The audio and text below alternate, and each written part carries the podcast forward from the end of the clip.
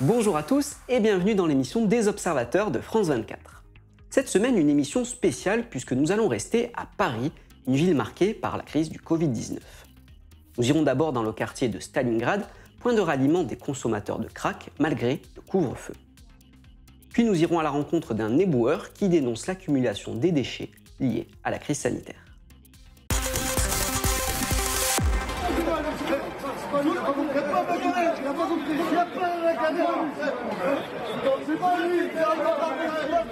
Le bruit, l'insécurité, la pollution. Sur Twitter, les riverains du quartier de Stalingrad, dans le nord-est de Paris, dénoncent depuis des mois les nuisances causées par les dealers et fumeurs de crack en bas de chez eux. Un phénomène rendu plus visible par le couvre-feu, en vigueur en France pour lutter contre la pandémie de Covid-19. Frédéric Francel vit en face des jardins des Halles, où de nombreux consommateurs de cette drogue passent leur journée.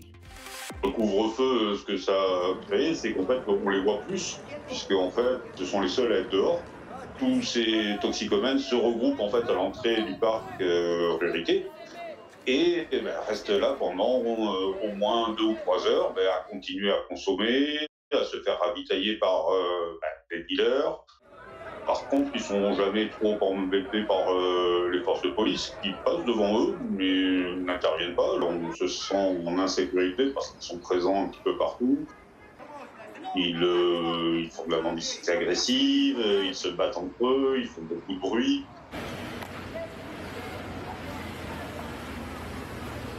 Pour moi, les solutions, en fait, euh, ça serait déjà en fait d'arriver à les inciter à sortir de la toxicomanie. Chaque matin, des riverains se retrouvent dans les jardins d'Éole pour distribuer des petits déjeuners aux migrants et aux sans-abri, eux aussi nombreux dans le quartier.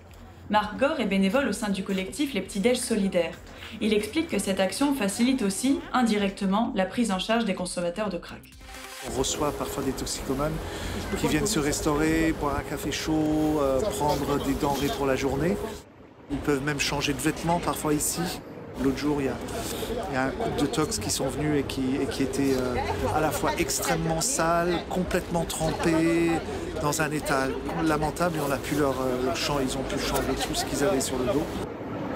Bonjour messieurs, qu'est-ce qui vous ferait plaisir Un pain au chocolat? Très bien.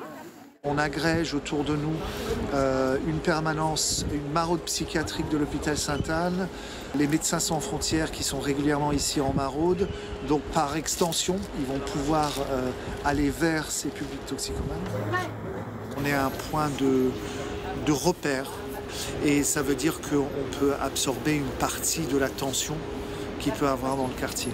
D'autres associations effectuent des maraudes auprès des consommateurs de crack, leur proposent des places d'hébergement ou des kits pour réduire les risques sanitaires liés à la consommation. Nous avons contacté la mairie de Paris pour connaître sa position sur la question de la consommation de crack dans les rues de la capitale. Elle n'a pas donné suite à nos sollicitations.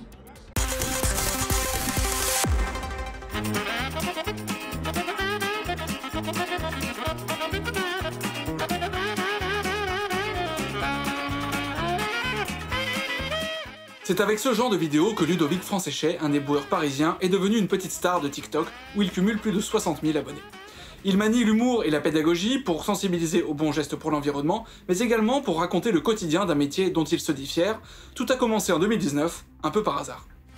J'ai demandé à mon binôme si lui euh, pouvait euh, faire des photos voilà, de nous derrière le camion pour montrer un petit peu comment ça se passe, parce que je savais déjà que notre métier bah, il était euh, mal vu, et la première vidéo, donc, du coup, elle a fait 345 000 vues.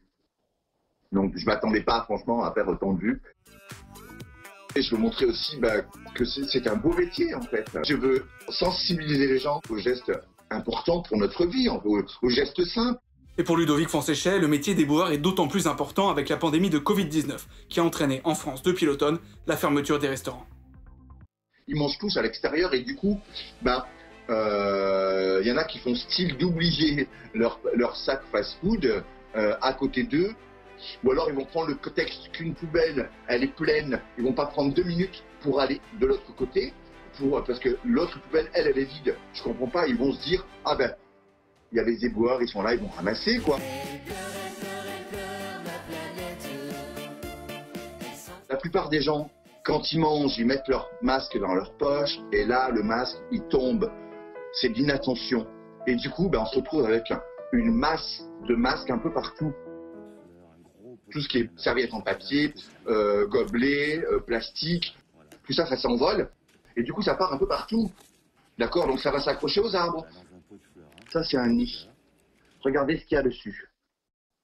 C'est du plastique. Les oiseaux, ils ont fait leur nid avec ce, autour de ce plastique-là. C'est impressionnant quand même. On ramasse pas mal d'objets dangereux. Quand je trouve une seringue, limite, euh, je remercie la seringue d'être là en face de moi, comme ça je sais que moi-même, je vais la mettre en sécurité. Il faut qu'on utilise ces fameuses poubelles pour euh, mettre nos déchets, quel que soit le déchet, ordures ménagères, et là tout le recyclable. Une fois que c'est dans les poubelles, nous on le met dans le bon circuit. Pour nous envoyer vos photos ou vidéos, que vous soyez à Paris ou ailleurs dans le monde, nos contacts sont à l'écran. En attendant, retrouvez-nous sur notre site internet où nous racontons vos histoires en images amateurs. À bientôt